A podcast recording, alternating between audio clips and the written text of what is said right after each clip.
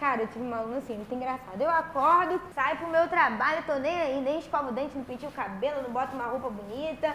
Vou, tô nem aí. Eu vou de qualquer jeito. Você sabia que o seu visual conta muito no seu trabalho? Mentira, Bárbara. Sim. Mulher de Deus.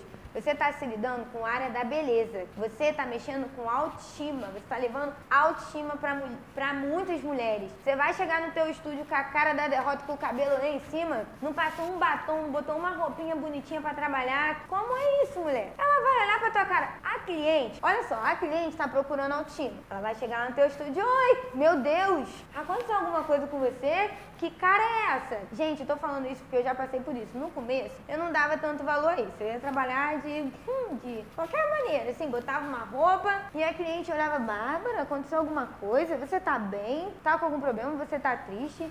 Nossa, por que, que você tá com essa cara? Nossa, quebrou ali o clima. Como é que eu vou levar a autoestima, fazer ela se sentir bem se eu tô a cara da derrota? Passando a cara da derrota, meu filho. Querendo. Ai, oi. Gente, não cola.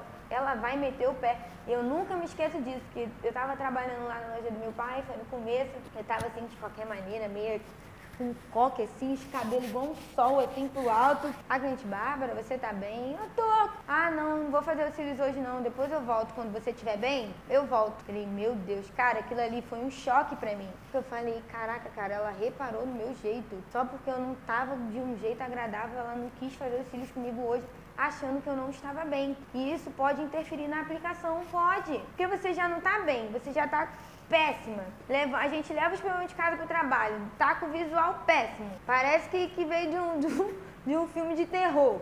Com aquele olho assim, ó, cheio de sono. Ela vai achar que tu vai furar o olho dela.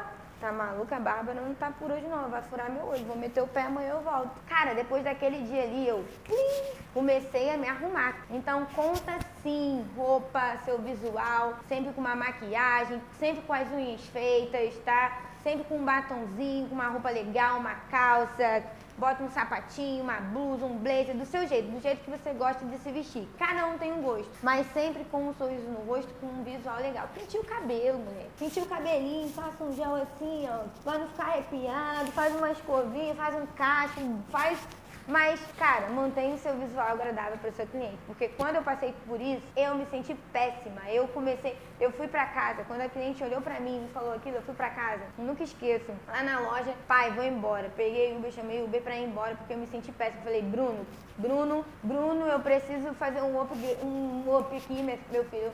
A cliente não quis fazer cílios comigo porque eu tava o Bruno também. Olha o meu marido com essa cara de morta, com essa cara de noiva cadáver. Quem é que vai, quem é que vai querer fazer cílios contigo?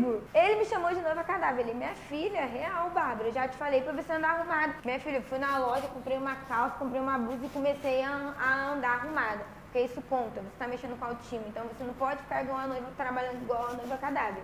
Né? Se meu marido percebeu, tu acha que a cliente não iria perceber? Então isso aqui é fundamental, tá? Pra você ter aí, ó, seus clientes, fidelizar e ter a sua agenda cheia de clientes. Porque ela vai ver você bem e você vai transmitir aquela paz pra ela.